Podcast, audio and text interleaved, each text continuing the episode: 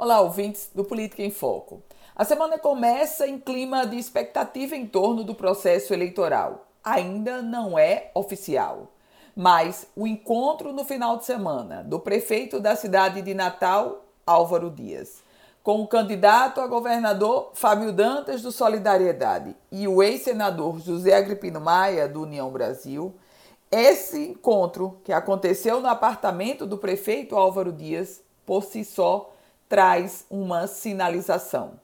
A sinalização de que o prefeito Álvaro Dias, filiado ao PSDB, que comanda o maior colégio eleitoral do Rio Grande do Norte, vai sim apoiar Fábio Dantas. Estamos na reta final, a menos de 20 dias do processo eleitoral e a entrada de Álvaro Dias na eleição com o apoio direto a Fábio Dantas, você pode me perguntar: muda o jogo? Eu não posso afirmar que é com convicção que muda, mas há uma grande tendência que possa sim trazer um novo cenário, uma nova fotografia para o jogo da sucessão. Primeiro, por ser Álvaro Dias um líder político. Depois, ele é o prefeito do maior colégio eleitoral do Rio Grande do Norte.